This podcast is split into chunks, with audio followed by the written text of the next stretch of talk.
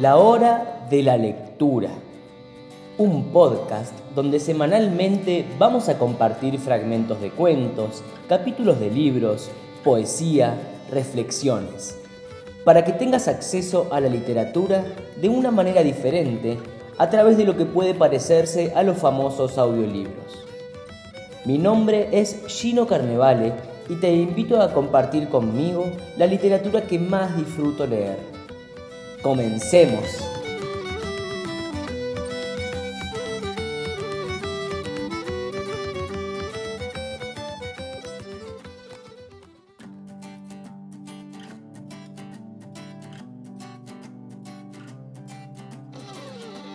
Bienvenidos una vez más a este nuevo episodio de la hora de la lectura. Un nuevo viernes, un nuevo episodio, un nuevo capítulo dentro del ciclo de lectura de Tolkien que estamos compartiendo. Estamos en la comunidad del anillo, capítulo 6, El bosque viejo. Acá los hobbits entran en el bosque viejo y pronto empiezan a sentir su rareza, como si los árboles estuvieran vigilándolos y los odiaran. Quizás este sentimiento de rareza y de odio que están percibiendo los hobbits es porque hace un tiempo quemaron muchísimos árboles. Y en este capítulo también tenemos la aparición de nuestro personaje saltarín y de sombrero que canta canciones. Sí señor, algunos lo conocen ya porque han leído los libros, otros no los conocen y en las películas no aparece, así que estaremos aquí, lo conoceremos en este capítulo de hoy. Y sin más adelantos, sin más spoilers, nos metemos en la literatura de Tolkien con la voz de Alexis Louvet que nos compartió sus audiolibros para que podamos adentrarnos en esta hermosa lectura. Allá vamos.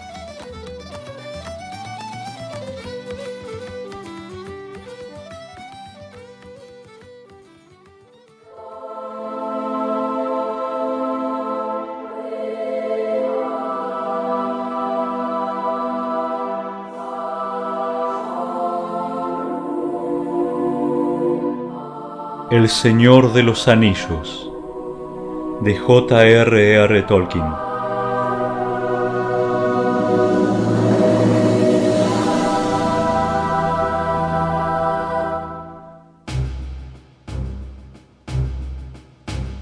Capítulo 6 El bosque viejo Frodo despertó bruscamente. La habitación estaba todavía a oscuras. Merry estaba allí de pie con una vela en la mano y golpeando la puerta con la otra. Bien, ¿qué ocurre? dijo Frodo todavía tembloroso y aturdido. ¿Qué ocurre? exclamó Merry. Hora de levantarse. Son las cuatro y media y hay mucha niebla. Arriba. Sam está preparando el desayuno. Hasta Pippin está levantado. Voy ahora a ensillar los ponis y elegir el que llevará el equipaje. Despierta a ese gordo Aragán, que se levante a despedirnos por lo menos.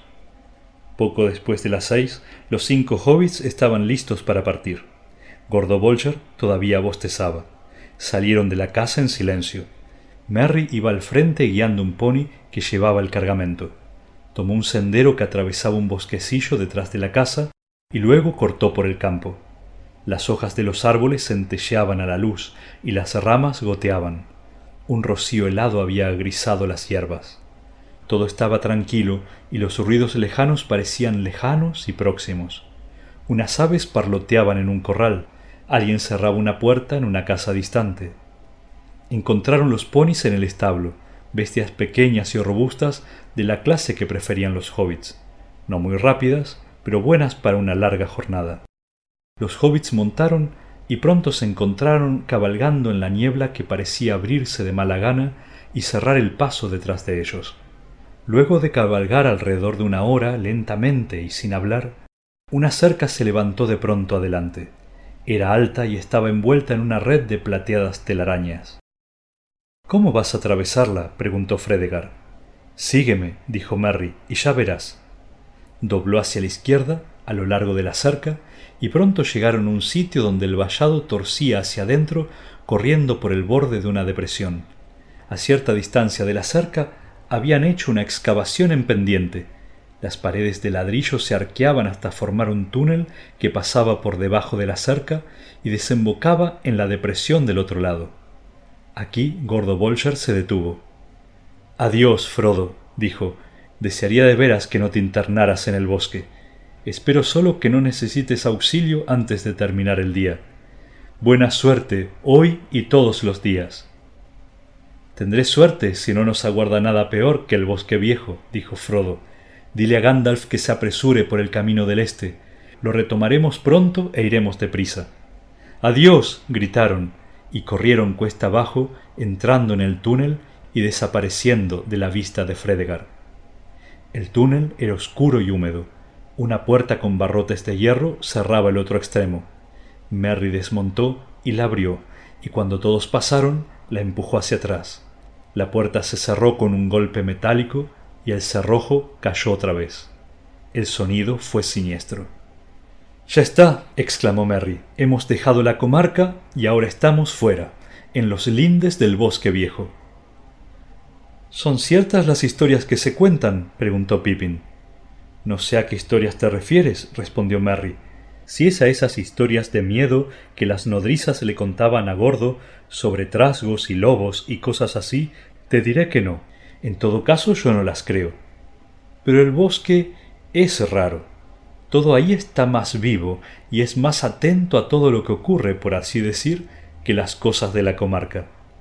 A los árboles no les gustan los extraños. Te vigilan. Por lo general se contentan con esto, mientras hay luz, y no te molestan demasiado. A veces los más hostiles dejan caer una rama o levantan una raíz o te atrapan con una liana. Pero de noche las cosas pueden ser muy alarmantes, según me han dicho. No he estado aquí después de oscurecer, sino una o dos veces, y sin alejarme del cercado. Me pareció entonces que todos los árboles murmuraban entre sí, contándose noticias y conspirando en un lenguaje ininteligible, y las ramas se balanceaban y rozaban sin ningún viento. Dicen que los árboles se mueven realmente y pueden rodear y envolver a los extraños. En verdad, hace tiempo atacaron la cerca, vinieron y se plantaron al lado, inclinándose hasta cubrirla. Pero los hobbits acudieron y cortaron cientos de árboles, hicieron una gran hoguera en el bosque y quemaron el suelo en una larga franja al este de la cerca. Los árboles dejaron de atacar, pero se volvieron muy hostiles hay aún un ancho espacio despejado, no muy adentro, donde hicieron la hoguera. Solo los árboles son peligrosos, dijo Pippin. Hay criaturas extrañas que viven en lo profundo del bosque, y al otro lado, dijo Merry, o así me han dicho al menos. Yo nunca las vi. Sea como sea, hay senderos entre los árboles. Cuando uno entra en el bosque encuentra sendas abiertas, pero que parecen moverse y cambiar de tanto en tanto de una manera extraña. No lejos de este túnel hay o hubo hace tiempo un camino que llega al claro de la hoguera y que continúa aproximadamente en nuestra dirección hacia el oeste y un poco hacia el norte. Ese es el camino que trataré de encontrar. Los hobbits dejaron la puerta del túnel y cabalgaron cruzando la ancha depresión. En el extremo opuesto, un borroso sendero subía a los terrenos del bosque, unos cien metros más allá de la cerca pero se desvaneció tan pronto como los llevó bajo los árboles. Mirando hacia atrás, podían ver la oscura línea de la cerca entre los troncos de los árboles, que ahora les rodeaban cada vez más espesos. Mirando delante, sólo podían ver troncos de diferentes formas y tamaños, derechos o inclinados, retorcidos, encorvados, rechonchos o finos, pulidos o nudosos, y todos eran verdes o grises, cubiertos de musgo y viscosas e hirsutas excrescencias. Solo Merry parecía todavía animado. Es mejor que vayas adelante y encuentres ese sendero, dijo Frodo. No nos perdamos los unos a los otros, y no olvidemos de qué lado queda la cerca. Tomaron un camino entre los árboles, y los ponis avanzaron, evitando cuidadosamente las raíces entrelazadas y retorcidas. No había maleza, el suelo se elevaba continuamente y a medida que avanzaban parecía que los árboles se hacían más altos, oscuros y espesos. No se oía nada, excepto alguna ocasional gota de humedad que caía entre las hojas inmóviles. Por el momento no había ni un murmullo ni un movimiento entre las ramas, pero todos tenían la incómoda impresión de que estaban observándolos con una creciente desaprobación que llegaba a ser disgusto y aún hostilidad. Esta impresión fue creciendo hasta que al fin se encontraron echando rápidas miradas hacia arriba o hacia atrás o por encima del hombro, como si esperasen un golpe repentino.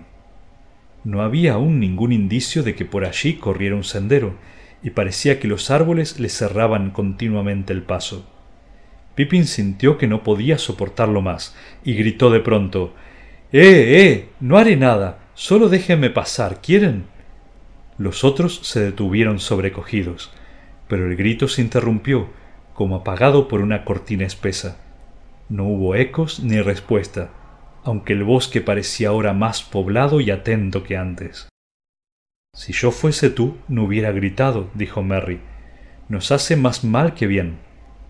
Frodo comenzaba a preguntarse si sería posible encontrar un camino de salida, y se había hecho bien en arrastrar a los otros a este bosque abominable. Merry miraba a ambos lados y parecía indeciso acerca de la dirección que les convenía tomar. Pippin se dio cuenta de lo que sucedía. No has tardado mucho en extraviarnos, dijo. Pero en ese momento Merry silbó aliviado y señaló adelante. Bueno, bueno, estos árboles se mueven de veras. Tenemos ahí enfrente, o así lo espero, el claro de la hoguera. Pero parece que el sendero ha cambiado de sitio. La luz se hacía más clara a medida que avanzaban. De pronto salieron de entre los árboles y se encontraron en un vasto espacio circular. Había un cielo allá arriba, azul y claro, y se sorprendieron, pues bajo el techo del bosque no habían podido ver cómo se levantaba la mañana ni cómo se desvanecía la bruma. El sol no estaba, sin embargo, bastante alto como para llegar al claro, aunque la luz brillaba sobre los árboles. Al borde del claro las hojas parecían más verdes y espesas, rodeándolo con un muro casi sólido. No crecía allí ningún árbol, solo pastos duros y muchas plantas altas, gruesos abetos marchitos, perejil silvestre, epibolios que daban semillas como cenizas algodonosas, ortigas y cardos exuberantes. Un lugar melancólico, aunque comparado con la espesura del bosque, parecía un jardín encantador y alegre. Los hobbits recobraron el ánimo y miraron con esperanza la luz creciente en el cielo. En el otro extremo del claro había una abertura en la pared de árboles y más allá se abría una senda. Alcanzaban a ver cómo entraba en el bosque, ancha en algunos sitios y abierta arriba, aunque de vez en cuando los árboles la ensombrecían, cubriéndola con ramas oscuras. Siguieron ese camino. Ascendían aún, pero ahora más rápidamente y con mejor ánimo, pues les parecía que el bosque había cedido y que después de todo no se opondría a que pasaran. Pero al cabo de un rato el aire se hizo pesado y caluroso. Los árboles se cerraron de nuevo a los lados y no podían ver adelante. La malignidad del bosque era ahora todavía más evidente.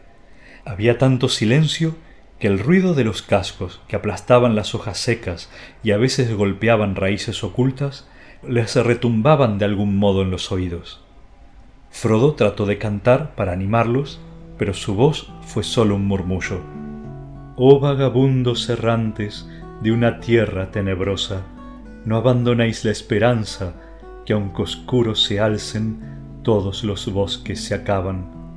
Y al fin el sol más brillante veréis que nace y retorna de la tarde a la mañana, que al este u oeste caminantes todos los bosques se acaban. En el momento en que Frodo decía esta palabra, se le apagó la voz. El aire parecía pesado y hablar era fatigoso. Justo detrás de ellos, una rama gruesa cayó ruidosamente en el sendero. Adelante los árboles parecían apretarse unos contra otros. No les gusta que hables de términos y acabamientos, dijo Merry. Yo no cantaría más por ahora. Espera a llegar al límite del bosque. Entonces nos volveremos y le cantaremos a coro. Habló alegremente y si había en él alguna ansiedad no la mostró. Los demás no respondieron. Se sentían agobiados. Una pesada carga oprimía el corazón de Frodo, y a cada paso que daba más lamentaba haber desafiado la amenaza de los árboles estaba casi decidido a detenerse y proponerles que se volvieran, si esto era todavía posible, cuando las cosas tomaron un nuevo rumbo. La senda dejó de ascender y ahora corría por un llano. Los árboles oscuros se hicieron a un lado y podían ver que más adelante el camino seguía casi en línea recta. Al frente, a alguna distancia, una colina verde sin árboles se alzaba como una cabeza calva por encima del bosque. La senda parecía llevar directamente a la colina. Apresuraron la marcha, encantados con la idea de trepar por encima del techo del bosque. El sendero descendió y luego comenzó a subir otra vez, conduciéndolos al pie de la ladera empinada. Allí abandonó los árboles y se internó en el pasto. El bosque rodeaba la colina como una cabellera espesa que terminaba de pronto en un círculo alrededor de una testa rasurada. Los hobbits cabalgaron cuesta arriba, dando vueltas hasta llegar a la cima de la loma. Allí se detuvieron mirando en torno. El aire era fulgurante, iluminado por la luz del sol, aunque brumoso. No se veía muy lejos. Alrededor la niebla se había disipado casi del todo aunque aquí y allá cubría las cavidades del bosque y hacia el sur, en un pliegue profundo que atravesaba el bosque de lado a lado, se alzaba aún como cintas de humo blanco o vapor. Aquella, dijo Merry señalando, es la línea del torno sauce. Desciende de las lomas y corre al sudeste, atravesando el centro del bosque, para unirse al Brandivino más abajo del fin de la cerca.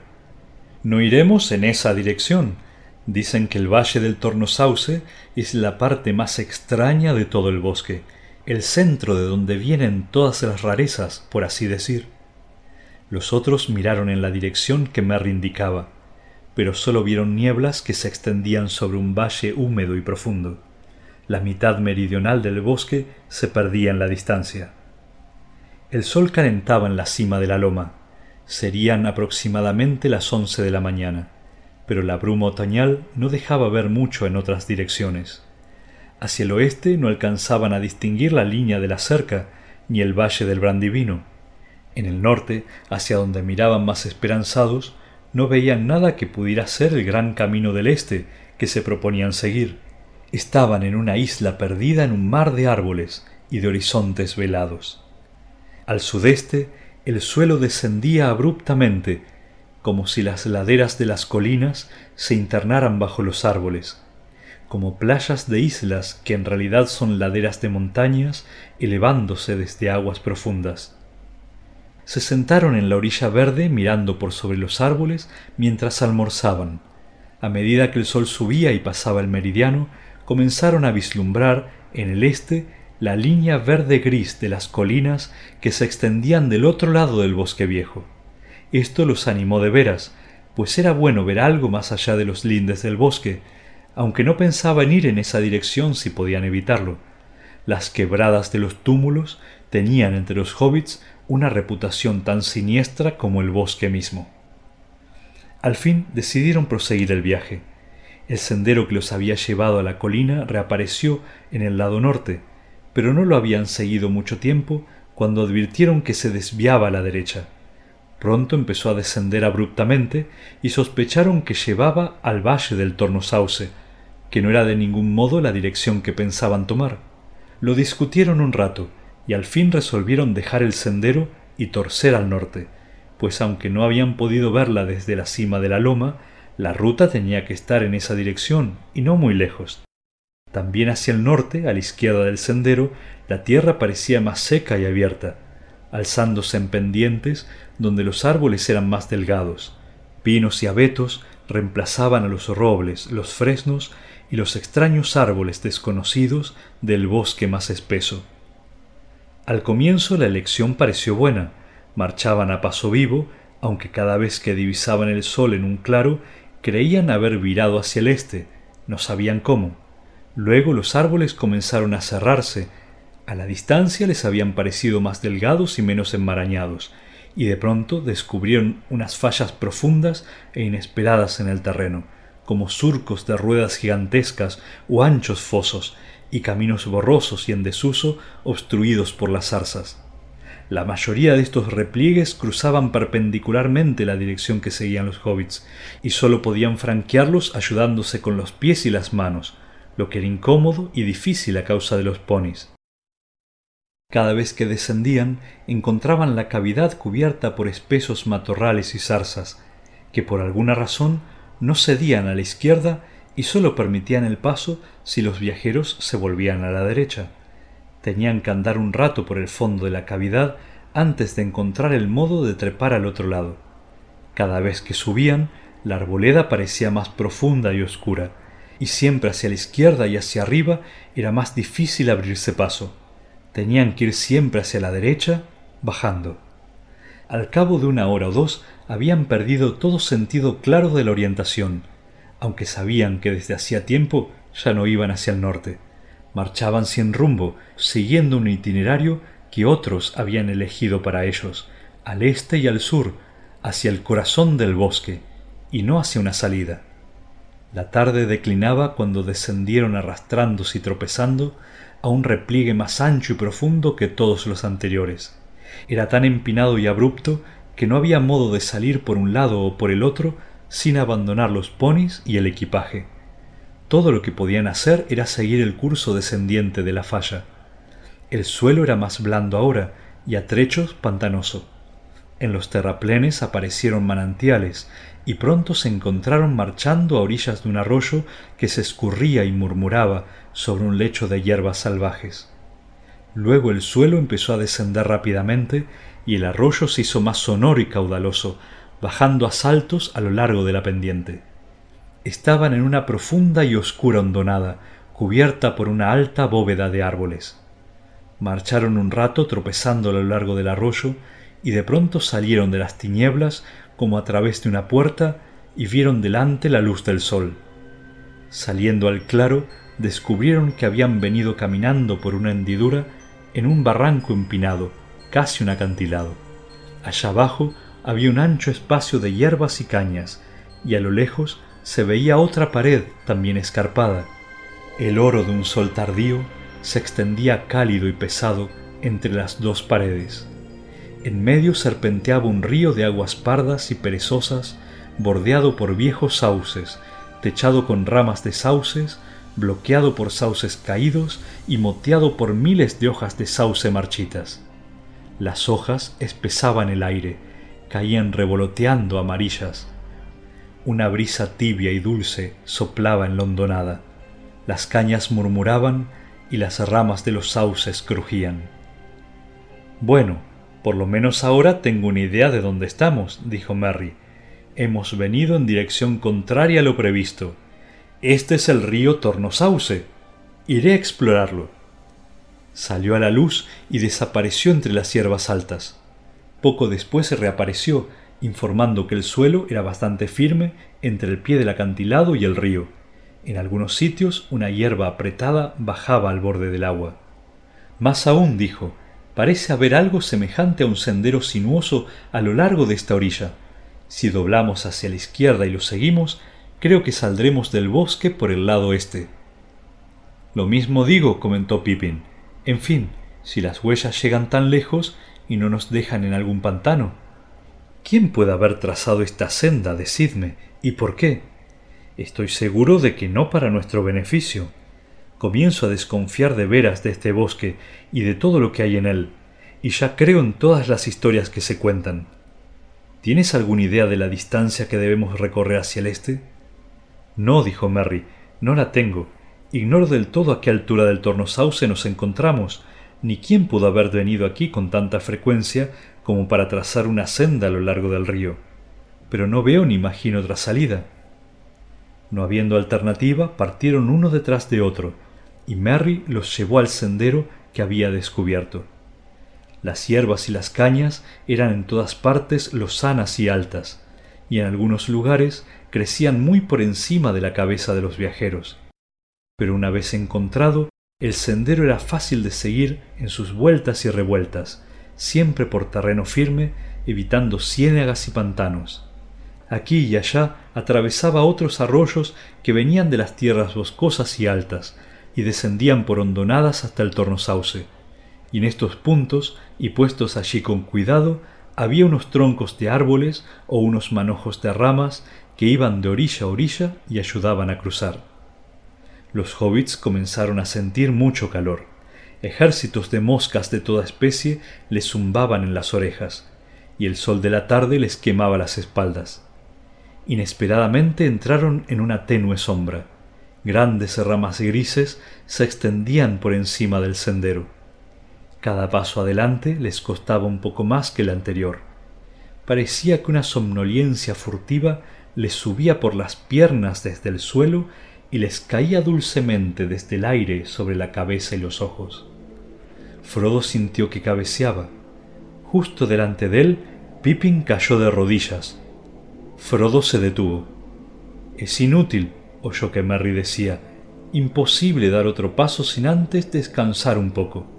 Necesitamos una siesta. Está fresco bajo los sauces. Hay menos moscas. El tono de estas palabras no le gustó a Frodo. Adelante, gritó. No podemos dormir todavía. Primero tenemos que salir del bosque. Pero los otros estaban ya demasiado dormilados para preocuparse. Junto a ellos Sam bostezaba y parpadeaba con aire estúpido. De pronto Frodo mismo se sintió dominado por la modorra. La cabeza se le bamboleaba. Apenas se oía un sonido en el aire. Las moscas habían dejado de zumbar. Solo un leve susurro apenas audible, como si alguien cantara entre dientes una canción, parecía revolotear allá arriba en las ramas. Frodo alzó pesadamente los ojos y vio un sauce enorme, viejo y blanquecino, que se inclinaba sobre él. El árbol parecía inmenso, las largas ramas apuntaban como brazos tendidos con muchas manos de dedos largos, y el tronco nudoso y retorcido se abría en anchas hendiduras que crujían débilmente con el movimiento de las ramas. Las hojas que se estremecían bajo el cielo brillante deslumbraron a Frodo. Se tambaleó y cayó allí sobre las hierbas. Merry y Pippin se arrastraron hacia adelante y se tendieron apoyándose de espaldas contra el tronco del sauce. Detrás de ellos, las grandes hendiduras se abrieron para recibirlos, y el árbol se balanceó y crujió. Miraron hacia arriba y vieron las hojas grises y amarillas que se movían apenas contra la luz y cantaban. Cerraron los ojos y les pareció que casi oían palabras, palabras frescas que hablaban del agua y del sueño se abandonaron a aquel sortilegio y cayeron en un sueño profundo al pie del enorme sauce gris. Frodo luchó un rato contra el sueño que lo aplastaba. Al fin se incorporó de nuevo trabajosamente. Tenía unas ganas irresistibles de agua fresca. Espérame, Sam, balbuceó. Tengo que mojarme los pies un instante. Medio dormido fue hacia el lado del árbol que daba al río donde unas grandes raíces nudosas entraban en el agua como dragones retorcidos que se estiraban para beber. Montó a horcajadas sobre una de las ramas, hundió los pies en el agua parda y fresca y se durmió enseguida, recostado contra el árbol. Sam se sentó y se rascó la cabeza, bostezando como una caverna. Estaba preocupado. La tarde declinaba y esta somnolencia repentina le parecía inquietante. Hay otra cosa aquí además del sol y el aire cálido, se susurró a sí mismo. Este árbol enorme no me gusta nada, no le tengo confianza. Escucha cómo canta invitando al sueño. No me convencerá. Se puso penosamente de pie y fue tambaleándose a ver qué ocurría con los ponis. Dos de ellos se habían alejado por el sendero, acababa de atraparlos y de traerlos junto a los otros cuando oyó dos ruidos, uno fuerte, el otro leve pero claro. Uno era el chapoteo de algo pesado que había caído al agua, el otro parecía el sonido de una cerradura en una puerta, que se cierra despacio. Sam se precipitó hacia la orilla. Frodo estaba en el agua, cerca del borde, bajo una enorme raíz que parecía mantenerlo sumergido, pero no se resistía. Sam lo tomó por la chaqueta y tironeó, sacándolo de debajo de la raíz. Luego lo arrastró como pudo hasta la orilla. Frodo se despertó casi inmediatamente, tosiendo y farfullando. ¿Sabes tú, Sam? dijo al fin, que ese árbol maldito me arrojó al agua. Lo sentí. La raíz me envolvió el cuerpo y me hizo perder el equilibrio. Estaba usted soñando sin duda, señor, dijo Sam. No debiera haberse sentado en un lugar semejante si tenía ganas de dormir. ¿Y los demás? inquirió Frodo. Me pregunto qué clase de sueños tendrán. Fueron al otro lado del árbol, y Sam entendió entonces por qué había creído oír el sonido de una cerradura. Pippin había desaparecido. La abertura junto a la cual se había acostado se había cerrado del todo y no se veía ni siquiera una grieta. Merry estaba atrapado. Otra de las hendiduras del árbol se le había cerrado alrededor del cuerpo. Tenía las piernas fuera, pero el resto del cuerpo dentro de la abertura negra, y los bordes lo apretaban como tenazas. Frodo y Sam comenzaron por golpear el tronco en el lugar donde había estado Pippin. Luego lucharon frenéticamente tratando de separar las mandíbulas de la grieta que sujetaba al pobre Merry. Todo fue inútil. ¡Qué cosa espantosa! gritó Frodo muy asustado. ¿Por qué habremos venido a este bosque horrible? Ojalá estuviésemos todos de vuelta en Cricaba. Pateó el árbol con todas sus fuerzas, sin prestar atención al dolor que sentía en el pie.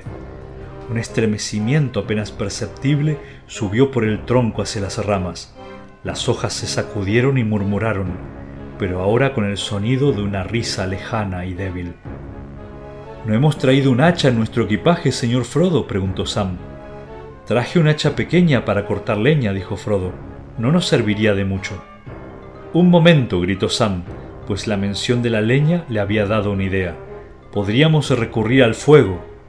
Podríamos, dijo Frodo titubeando, podríamos asar vivo a Pippin dentro del tronco.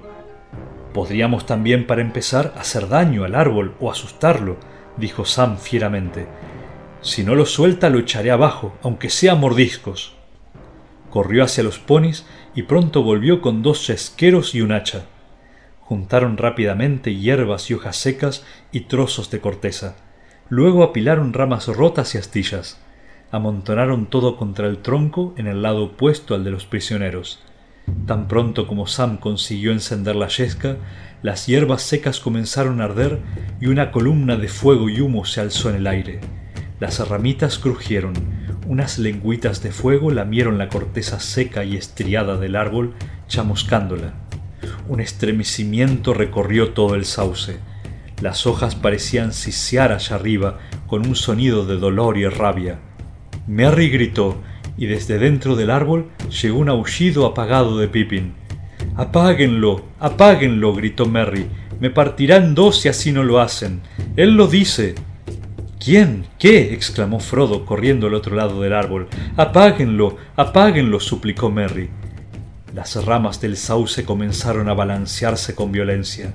Se oyó un rumor como de viento que se alzaba y se extendía a las ramas de los otros árboles de alrededor, como si hubiesen arrojado una piedra a la quietud somnolienta del valle del río, desencadenando unas ondas coléricas que invadían todo el bosque. Sam pateó la pequeña hoguera y apagó las brasas. Pero Frodo, sin tener una idea clara de por qué lo hacía o qué esperaba, corrió a lo largo del sendero gritando ¡Socorro! ¡Socorro! ¡Socorro! Tenía una impresión de que apenas alcanzaba a oír el sonido agudo de su propia voz, como si el viento del sauce se la llevara enseguida, ahogándola en un clamor de hojas. Se sintió desesperado, perdido y al borde mismo de la locura. De pronto se detuvo. Había una respuesta, o al menos así lo creyó pero parecía venir de detrás de él, del sendero que atravesaba el bosque. Se volvió y escuchó, y de pronto no tuvo ninguna duda.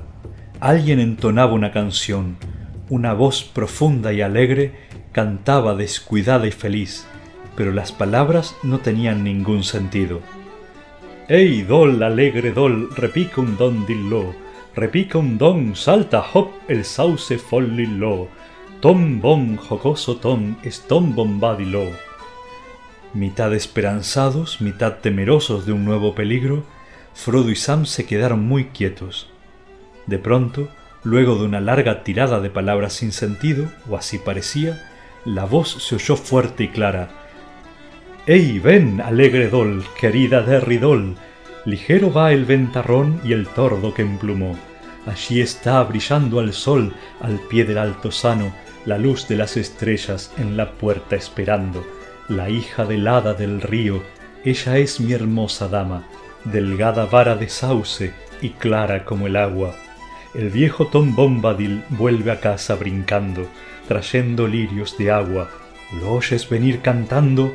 ¡Ey, ven, alegre dol, alegre de ridol! Vaya de oro, vaya de oro, alegre y rubia vaya, oh.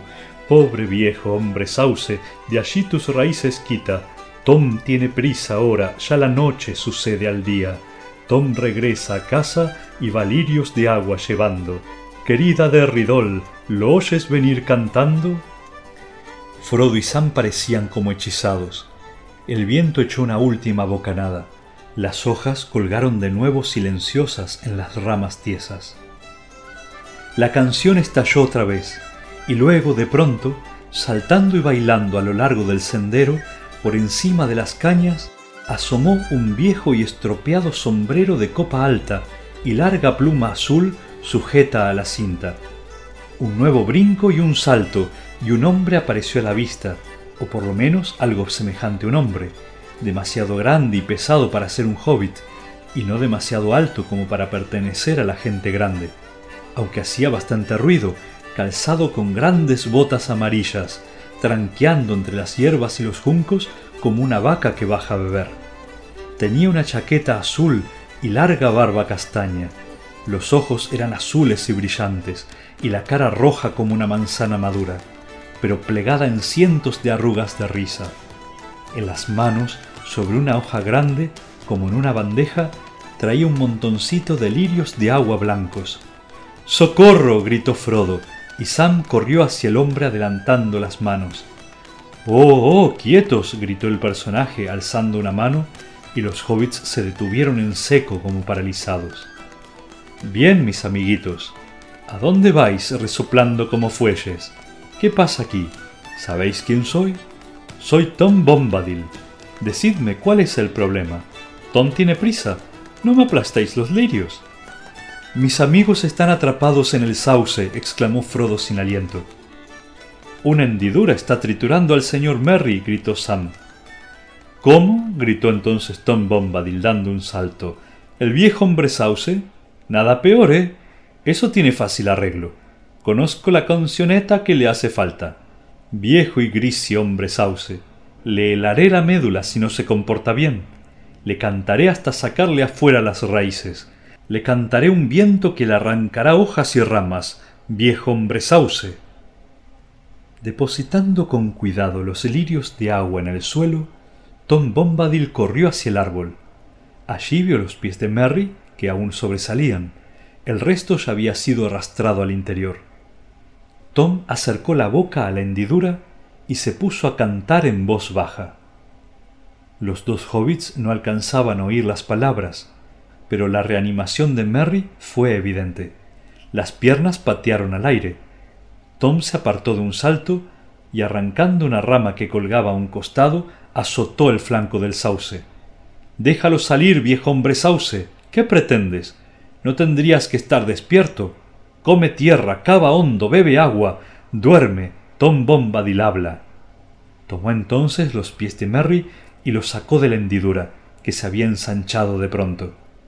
Se oyó el sonido de algo que se rasgaba, y la otra grieta se abrió también, y Pippin salió afuera como si lo hubiesen pateado.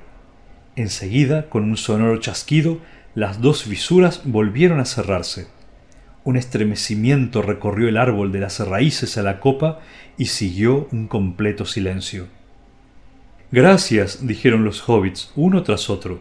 Tom Bombadil se echó a reír. Bueno, mis amiguitos, dijo inclinándose para mirarles las caras, vendréis a casa conmigo. Hay en mi mesa un cargamento de crema amarilla, panal de miel, mantequilla y pan blanco. Valla de oro nos espera ya habrá tiempo para preguntas mientras cenamos. Seguidme tan rápido como podáis. Luego de esto, Tom Bombadil recogió los lirios y se fue saltando y bailando por el camino hacia el este, llamándolos con la mano, cantando otra vez en voz alta una canción que no tenía sentido.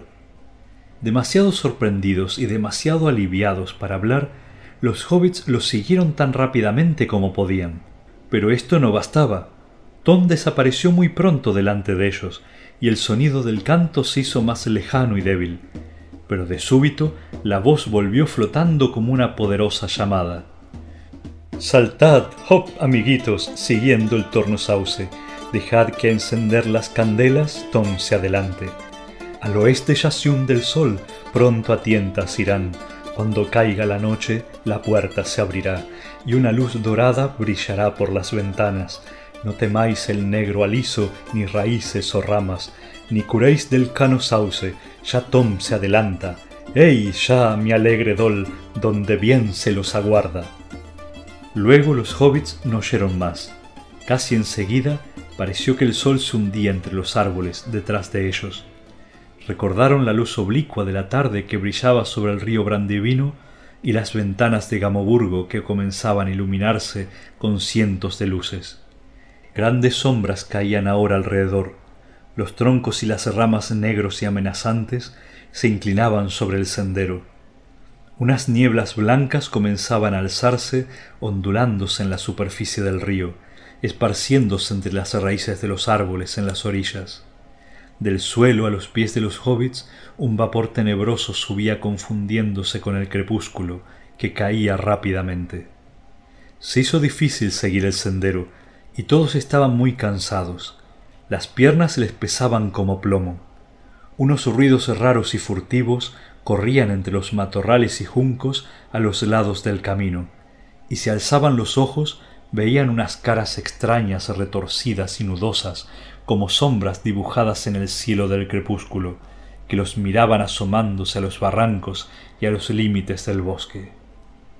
Empezaban a tener la impresión de que todo aquel país era irreal, y que avanzaban tropezando por un sueño ominoso que no llevaba a ninguna vigilia. En el momento en que ya aminoraban el paso y parecían que iban a detenerse, advirtieron que el suelo se elevaba poco a poco. Las aguas murmuraban ahora. Alcanzaron a vislumbrar en la penumbra el resplandor blanco de la espuma del río que se precipitaba en una pequeña cascada. Enseguida los árboles terminaron y la niebla quedó atrás. Salieron del bosque y se encontraron en una amplia extensión de hierbas. El río estrecho y rápido saltaba hacia ellos alegremente, reflejando aquí y allá la luz de las estrellas que ya brillaban en el cielo. La hierba era allí corta y suave, como si lo hubiesen cegado. Detrás, los bordes del bosque parecían recortados como un cerco. El sendero era llano, estaba bien cuidado y bordeado de piedras, y subía serpenteando a la cima de una loma herbosa, grisácea bajo el pálido cielo estrellado. Allí arriba, en la otra ladera, parpadeaban las luces de una casa. El sendero bajó y subió de nuevo por una larga pendiente de césped hacia la luz.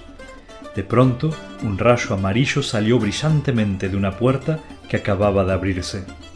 Era la casa de Tom Bombadil, sobre y bajo la colina. Detrás el terreno se elevaba gris y desnudo, y más allá las sombras oscuras de las quebradas de los túmulos se perdían en la noche del este. Hobbits y ponis se precipitaron hacia adelante. Ya se habían quitado de encima la mitad de la fatiga y todo temor. Hola, venid, alegre Dol, llegó a ellos la canción como una bienvenida. ¡Ey, mis bravos, Derridol, saltad como conejos! Hobbits y ponis todos, amamos los festejos, que comience la alegría, todos juntos cantemos. Luego otra voz, clara, joven y antigua como la primavera, como el canto de un agua gozosa que baja a la noche desde una mañana brillante en las colinas, cayó como plata hasta ellos. Que comience la alegría, todos juntos cantemos, del sol, luna y estrellas, de la niebla y lluvioso tiempo, del viento en la colina y los juncos en el río, de la luz en los brotes y en las plumas el rocío, de los lirios del estanque y del brezo florido, el viejo Tom Bombadil y la hermosa hija del río. Y con esta canción los hobbits llegaron al umbral, envueltos todos en una luz dorada.